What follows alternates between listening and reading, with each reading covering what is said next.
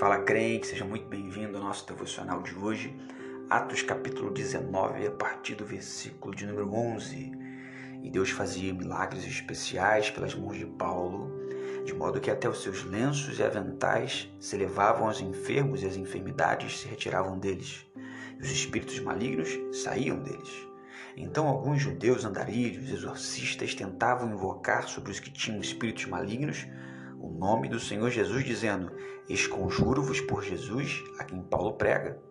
E eram sete filhos de Seva, um judeu e principal dos sacerdotes, os que faziam isto. E o espírito maligno respondeu e disse: Eu conheço a Jesus e sei quem é Paulo, mas vós, quem sois? E o homem que tinha o espírito maligno, saltando sobre eles, dominando-os, prevaleceu contra eles de tal maneira que fugiram nus e feridos daquela casa. Esse é um trecho muito conhecido, interessante, do livro dos Atos dos Apóstolos.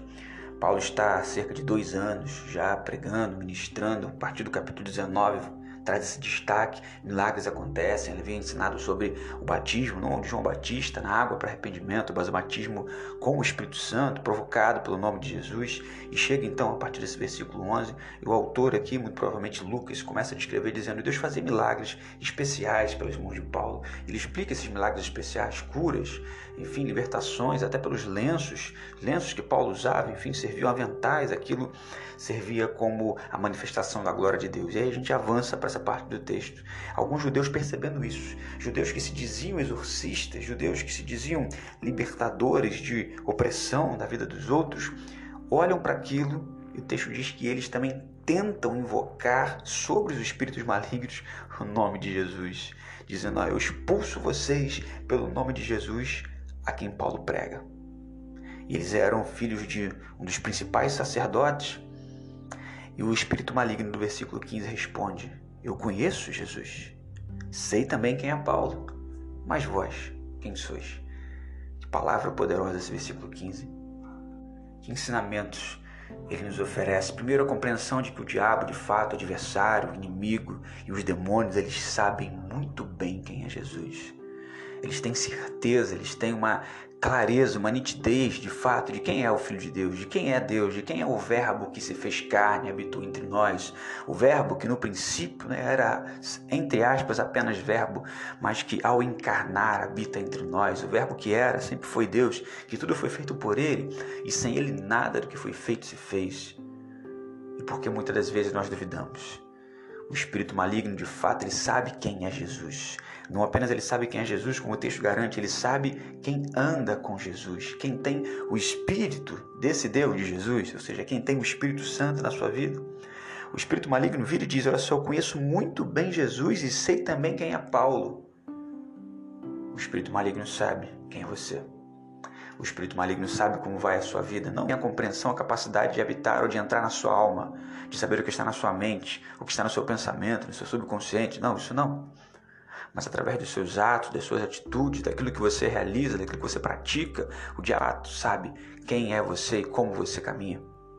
Sabe também quem é supostamente o Deus que você diz adorar. E aí vem a grande questão do versículo, mas de fato nós somos. Os andarilhos judeus, filhos de um sacerdote, achavam que por ser filho de sacerdote ou porque simplesmente terem essa suposta característica de serem exorcistas, ou de já terem aprendido alguma coisa, ou de terem visto Paulo fazer ou realizar, poderiam, pelo simples ato da repetição, fazer aquilo.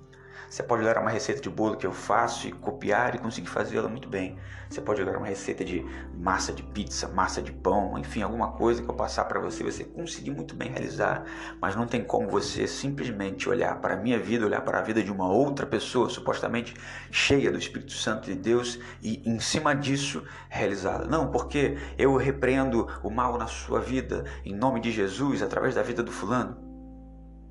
Nós precisamos de fato, nesse caso específico, vivermos essa vida de intimidade com Deus. O inimigo, o adversário, veio para matar, roubar e destruir. Jesus veio para que tivéssemos vida e para que a tivéssemos de forma abundante. O diabo conhece quem é Jesus. Nós precisamos conhecer quem é Jesus. Nós precisamos saber quem é o Espírito Santo.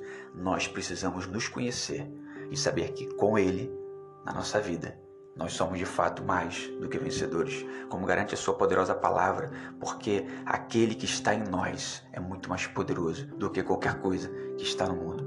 Que vivamos essa palavra, que não sejamos envergonhados nem motivo de vergonha para o nome de Jesus, mas que sejamos sim humildes, com o coração contrito e reconheçamos que Deus é o Senhor na nossa vida e através do nome, desse poderoso nome, o nome de Jesus, caminharemos em vitória, graça e misericórdia. Que Deus nos abençoe poderosamente. Amém.